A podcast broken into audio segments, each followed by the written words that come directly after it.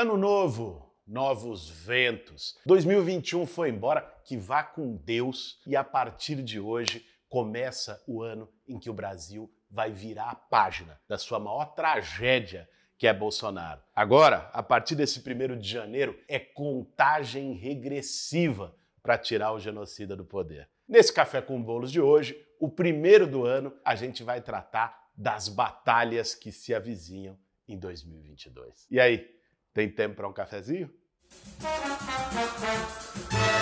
Para fazer um bom café, meu bem. Nesse ano, nós vamos ter três principais batalhas no nosso país. Nós vamos falar delas aqui. A primeira não pode deixar de ser, naturalmente, é a batalha das eleições. Esse vai ser o grande assunto de 2022. No boteco, no trend topic do Twitter, na família, onde quer que você esteja, esse é o ano que vai se falar das eleições presidenciais. Tão polarizadas entre Lula e Bolsonaro. A terceira via, representada hoje justamente pelo Sérgio Moro, não dá nenhum sinal de que vai conseguir avançar. Para que pudesse ter uma terceira via nesse ano, o Bolsonaro precisava derreter muito, cair lá só para o seu piso de fanáticos. E não é isso que parece que vai acontecer. Até porque, no ano passado, ele conseguiu aprovar a PEC dos precatórios, que vai dar uma grana no orçamento de margem de manobra e também o Auxílio Brasil de 400 reais, que ele colocou no lugar do Bolsa Família e válido só até 31 de dezembro desse ano. Mas esse auxílio vai chegar em pessoas que estão precisando muito, que estão na fila do osso, e vai fazer com que uma parte desse eleitorado simpatize com Bolsonaro. Então, é improvável que o Bolsonaro caia tanto a ponto de poder subir uma terceira via. O centro da disputa parece que vai ser mesmo entre ele, o genocida, e o Lula. Todas as pesquisas mostram que o Lula é o grande favorito para ganhar a eleição. Mas se tem um erro que a gente não pode cometer é entrar 2022 com um salto alto, achando que o jogo tá ganho. Quem não se lembra da final da Libertadores, onde o Flamengo entrou já com a faixa no peito e perdeu o jogo? É assim que acontece no futebol e na vida. Achar que já ganhou nunca é um bom caminho. As eleições desse ano vão ser uma verdadeira guerra. O Bolsonaro vai usar tudo aquilo que ele usou em 2018: fake news, mentira no zap, toda aquela história, e dessa vez ainda vai ter a máquina do Estado na mão, o apoio de partidos tradicionais do Centrão. Ele não é cachorro morto, apesar de estar tá muito desgastado por todo o desastre que foi o seu governo nos últimos três anos. Vai ser necessário a gente fazer uma campanha com muita mobilização, com muito engajamento, envolver toda a sociedade nesse sentimento para tirar o Brasil do pesadelo bolsonarista. A eleição presidencial vai ser o grande tema desse ano. E se a gente olhar o que tem acontecido aqui com os nossos vizinhos na América Latina, as mensagens são muito positivas. Nas últimas eleições, a extrema-direita foi derrotada em toda parte. O maior exemplo foi do Chile, onde o Bolsonaro chileno, que é o Cast, perdeu para o Gabriel Boric, que representa uma nova geração de esquerda naquele país. No Brasil, tem tudo para acontecer igual, mas vai ser preciso muita mobilização da sociedade. E tem outra, não é só a eleição presidencial. Nós vamos ter também a disputa de todos os governos de estado, onde vai ser essencial derrotar a direita e fortalecer os projetos de esquerda, os projetos populares, a começar aqui por São Paulo, onde chegou a hora de botar fim aos 27 anos de Tucanistão no poder. E ainda, é claro, as eleições parlamentares. Hoje, mais do que nunca, é evidente o papel que o Congresso Nacional tem, seja para garantir uma governabilidade, seja para derrubar um presidente e impedir que ele realize o seu programa.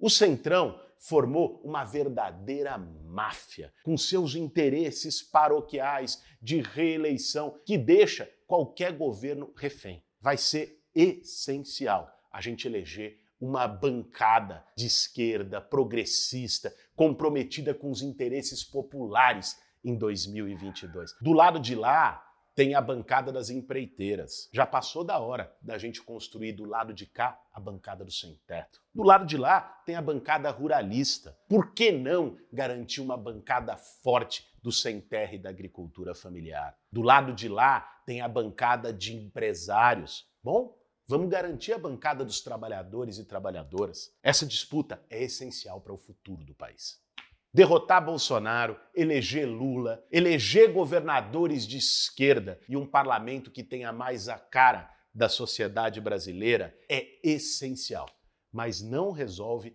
todos os nossos problemas. Uma segunda batalha que a gente vai ter nesse ano de 2022 é uma disputa de projeto de sociedade. Não basta apenas tirar o Bolsonaro, a gente tem que derrotar o bolsonarismo, o seu projeto de governo. Por exemplo, a agenda econômica que reinou no Brasil desde o golpe do Temer e do Eduardo Cunha, que o Bolsonaro e o Paulo Guedes transformaram num mantra para o Brasil. Essa agenda neoliberal que ataca direitos, que corta gastos sociais, ela precisa ser revertida. O desafio vai ser de reconstrução. Vamos pensar o Brasil daqui a um ano, dia 1 de janeiro de 2023. É um país que, infelizmente, tende a ser terra arrasada. Se o Lula for eleito presidente, esse não vai ser o mesmo país que ele pegou 20 anos atrás, lá em 2003. É um país que vem de quatro anos de Bolsonaro, de seis, sete anos de neoliberalismo, depois de viver uma pandemia, um genocídio que vai seguir como uma ferida aberta na nossa história. Nós vamos precisar ter muita ousadia para reconstruir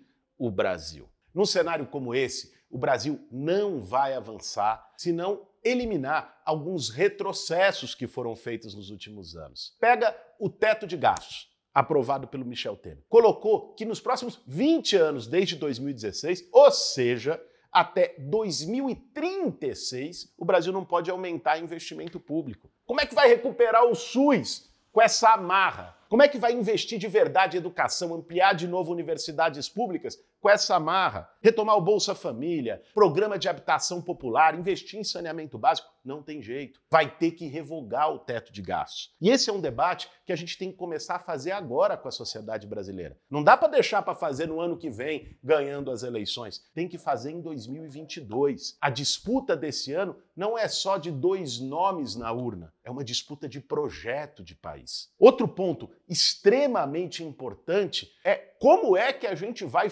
financiar novas políticas públicas. O Estado brasileiro foi desmontado por essa turma. Agora, em 2022, com o orçamento que foi aprovado no fim do ano passado, nós vamos ter o pior nível de investimento público da história. Para poder reverter isso, nós vamos ter que cobrar a conta daqueles mais privilegiados no andar de cima. Aliás, o mundo todo está fazendo esse debate como parte de um programa de reconstrução pós-pandemia. Pega até nos Estados Unidos, insuspeito de ser comunista. O pacote Biden fala em tributação progressiva. Vários países aqui da América Latina aprovaram taxação de grandes fortunas. O Brasil vai ter que fazer esse debate antes tarde do que nunca. Nós vamos precisar colocar na agenda pública uma reforma tributária progressiva, para que os bancos que lucram horrores todos os anos paguem mais a sua cota para a sociedade, com tributação de lucro e dividendo, com taxação de fortunas, de grandes heranças.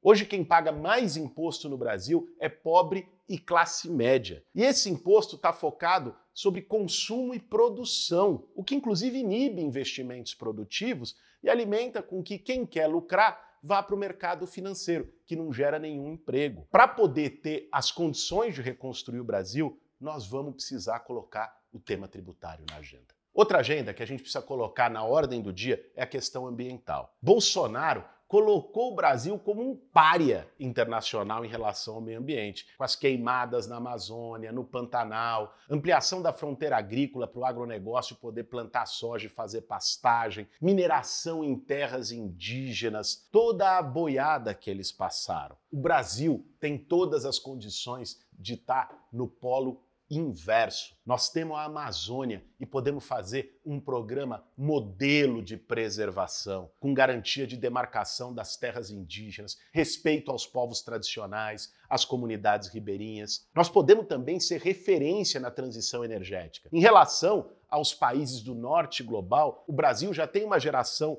de energia muito mais limpa, mas a gente pode avançar mais entrando no campo da energia solar e eólica. Além disso, tem o tema dos modais de transporte. Nós somos o país com maior potencial hidroviário do mundo. E hoje, 80% de todo o transporte feito no país é por rodovia, por causa da pressão, do lobby, da indústria automobilística, do petróleo. Se a gente investir mais em hidrovia, mais em ferrovia, isso pode colocar o Brasil na linha de frente para reduzir a emissão de gases, que foi o grande tema da COP26 e a agenda que coloca em xeque o futuro da humanidade aproveitar o processo eleitoral de 22 para debater esses grandes temas com a sociedade e ganhar não só votos, mas ganhar mentes e corações é um grande desafio que a gente tem. E uma terceira e última batalha que a gente vai ter, aí, gente, não é para outubro, é para agora, é o combate à fome. Essa é a herança maldita que 2022 recebeu de 2021. 19 milhões de pessoas que não têm o que comer no nosso país. Por mais que vá ter, a partir de agora, o Auxílio Brasil, ele vai ser para muito menos gente do que era o auxílio emergencial. E pode ser rapidamente corroído se continuar a inflação de alimento. Daqui a pouco, você não compra um botijão de gás com esse dinheiro, duas sacolas no mercado. Ou seja, o drama social vai marcar esse ano. E a fome não espera até as eleições. A gente vai precisar agora desde janeiro, fortalecer todas as iniciativas da sociedade que estão atuando no combate à fome. As cozinhas solidárias, as lutas e mobilizações contra a carestia, marchas contra a fome que aconteceram no final do ano passado. Vai ser muito importante que a gente dê visibilidade para isso durante todo o ano de 2022, não só para poder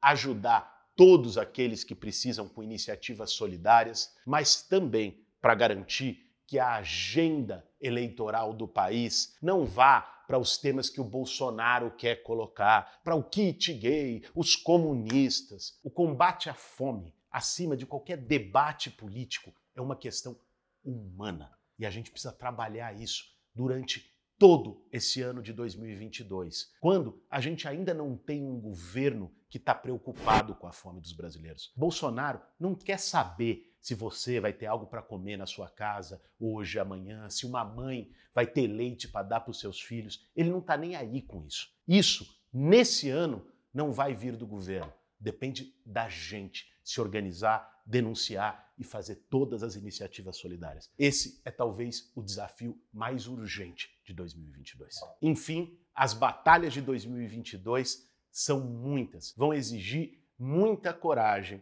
muita energia da gente, mas também são muito promissoras. Não tenham dúvida, a gente vai terminar esse ano virando a página do pesadelo chamado Jair Bolsonaro. E esse foi o primeiro Café com Bolos de 2022. Para fazer um bom café, meu bem.